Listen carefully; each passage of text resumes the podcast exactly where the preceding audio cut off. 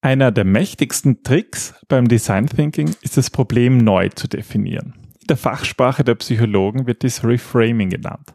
Heute sprechen wir darüber, wie ihr mit diesem Trick eure Kreativität anheizen könnt. Willkommen beim Design Thinking Podcast Mehr Erfolg und Spaß im Unternehmen. Hier gibt es Tipps und Tricks aus dem Beratungsalltag von Ingrid und Peter Gerstbach, damit du kreativer und erfolgreicher wirst und mehr Freude bei der Arbeit hast. Und jetzt geht's los. Viel Spaß! Hallo und herzlich willkommen zum Design Thinking Podcast. Mein Name ist Peter Gerstbach und ich gemeinsam mit meiner Frau Ingrid Gerstbach freue ich mich, dich heute wieder begrüßen zu dürfen. Wir besprechen hier Dinge, die uns rund um Design Thinking einfallen. Und heute geht es um, ja, um das Probleme lösen mit Reframing. Hallo Ingrid. Hallo Peter. Hallo liebe Hörer. Wir sprechen heute übers Umdeuten und das erste Beispiel, das ich gleich zum Umdeuten bringen muss, ist, kauft euch einen Hund. Ja, das ist eine besonders schlechte Idee, wenn man ähm, also einen Welpen sich nimmt und irgendwie. Das macht euch nämlich kreativer, weil, wenn man nämlich sehr müde ist, dann ist man kreativer, weil man dann nicht so viel nachdenkt. Und so ein Welpe macht definitiv müde. Oh ja, davon können wir äh, nicht nur Lieder singen, sondern Cookie meldet sich auch noch zu Wort und ähm, erzählt ihre Geschichte dazu. Genau, das, was ihr gerade gehört habt, war das Bellen von unserem neuesten ähm, Zuwachs, unserem zwölf Wochen alten Retriever. Welpenbaby. Genau, aber um zum Thema zurückzukommen, ähm, nicht zur Übermüdung, sondern zum Thema Reframing. Du hast es so schön im Teaser gesagt. Reframing ist eine enorm, wirklich großartig und wirksame Methode aus der Psychologie. Geht eigentlich auf Virginia Satir, der systemischen Familientherapeutin, zurück. Und beim Reframing geht es darum, dass wir die Situationen oder Geschehen so umdeuten, dass wir ihnen eine andere ja eine andere Bedeutung, einen anderen Rahmen geben können und das so aus einem neuen Blickwinkel sehen und dadurch neue Wege zum Lösen der Probleme erkennen. Ja, und das Spannende ist nämlich, dass wir eigentlich gar nicht ja über Lösungen nachdenken, sondern nur unseren Standpunkt verändern. Aber das hilft uns dabei, bessere Lösungen zu finden. Mir kommt gerade, müsste das eigentlich ähm, nicht auch bei Fotografie ganz wichtig sein, wenn du quasi ähm, das Objektiv, also wirklich den, den Kontext, den Rahmen von deinem Bild änderst, dann hast du ja auch immer eine neue Sicht auf, auf das ähm, Zielobjekt. Ja, also ich meine, es geht jetzt hier nicht um Fotografie, aber es gibt zum Beispiel, macht einen Unterschied, ob du dich selber bewegst oder ob du bei deiner Kamera ranzoomst. Und das gibt ganz einen anderen Bild, Blickwinkel und wirkt ganz anders in der, in der Komposition. Und das ist, ja, das ist auch eine, eine Möglichkeit zu reframen, ganz wortwörtlich. Ja, das ist eben auch diese Metapher aus der Psychologie, wirklich den Rahmen zu ändern. Ihr könnt ähm, jedes Bild neu einrahmen und dadurch ähm, geben wir ihm eine neue Bedeutung. Und das machen wir auch ganz oft im Design Thinking und heute stellen wir euch drei Methoden vor, die wir regelmäßig dazu anwenden. Genau, drei konkrete Beispiele, wo ihr genau das nutzen könnt. Und das erste und wichtigste fast mal ist, würde ich sagen, sich überhaupt die Fragestellung zu reframen, umzudeuten. Weil eines der wichtigsten Dinge im Design Thinking ist ja das Problem zu verstehen, sprich auch die Frage, also die Design Challenge zu definieren. Weil darauf kommt es wirklich an. Ähm, also vor einem Brainstorming, bevor wir überhaupt in das Lösungsgenerieren gehen, ist es wichtig, dass wir überlegen, wie die Frage lauten könnte. Jetzt könnte zum Beispiel die Frage lauten, wie können wir einen Sessel bauen, der bequem ist? Oder? Ja, oder wir drehen das Ganze um und sagen, wie können wir eigentlich das Sitzen im Büro angenehmer gestalten?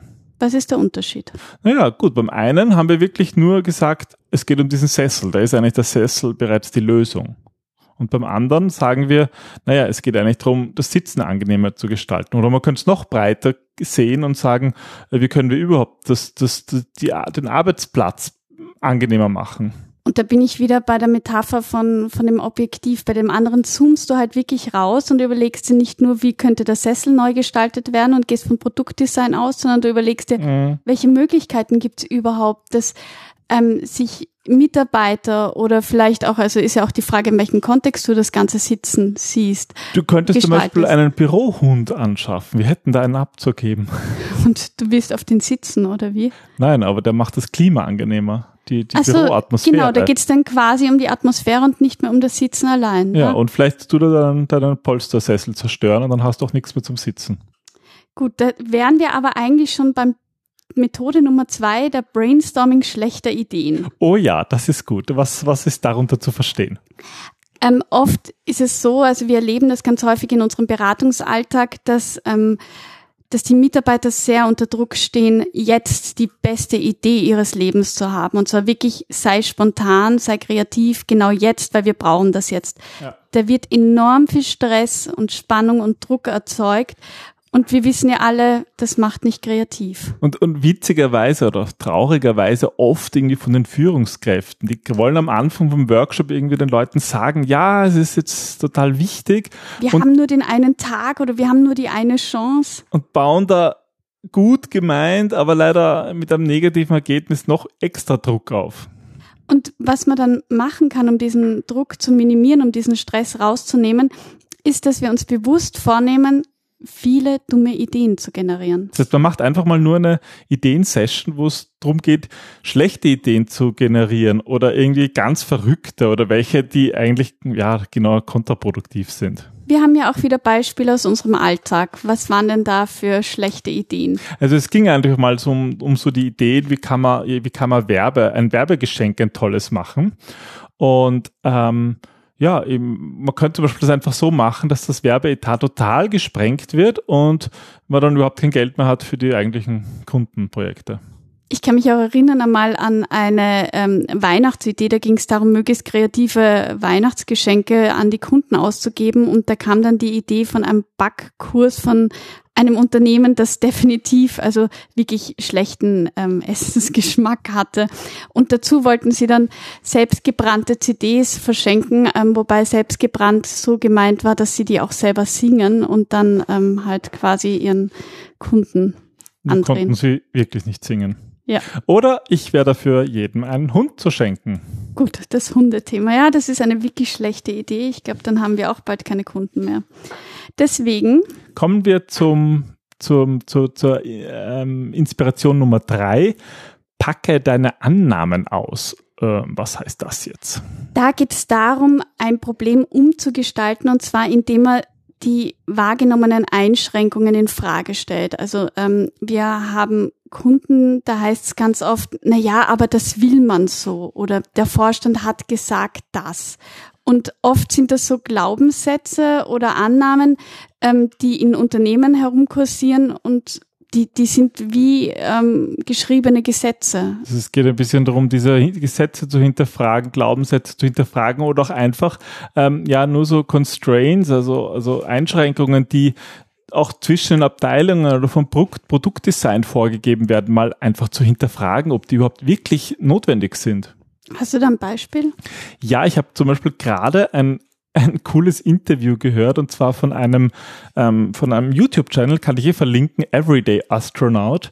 Äh, der schreibt so über ja, Raketentechnik und ähm, der hat den Elon Musk interviewt nach einem der letzten ähm, SpaceX-Vorstellungen.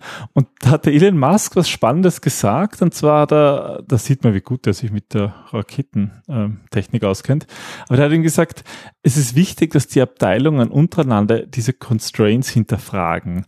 Also, dass wenn irgendwer sagt, die Rakete darf nicht mehr wiegen als, als äh, drei Tonnen, äh, dass die Abteilung, die die bauen muss, sagt, nicht darauf nicht hört oder zumindest, dass man hinterfragt und sagt, ja, wurscht, was ist denn möglich, wenn sie dreieinhalb Tonnen hat? Aber ist das dann nicht irgendwie auch kontraproduktiv, weil dann nichts mehr weitergeht? Naja, natürlich muss man, muss man dann auch lösen, aber wenn man sich blind alles vertraut, was sozusagen andere Abteilungen an Constraints vorgeben, dann kann auch nie etwas Bahnbrechendes entstehen, weil manchmal sind halt diese Constraints, ähm, ja, haben andere Nachteile. Weißt du, ob da innerhalb der, der Abteilung hinterfragt wird, ist das Constraint oder, oder hinterfragen die wirklich die Experten? Also gehen die zu den Experten hin und sagen, ha, das glaube ich dir nicht. Ja, sicher, ja, genau. Das war so sein Ansatz, dass man nie irgendwelche Constraints unhinterfragt lassen darf wir haben das einmal in einem Workshop gemacht, das war ganz spannend. Wir haben uns dann den Vorstand ähm, zur Brust genommen quasi und, und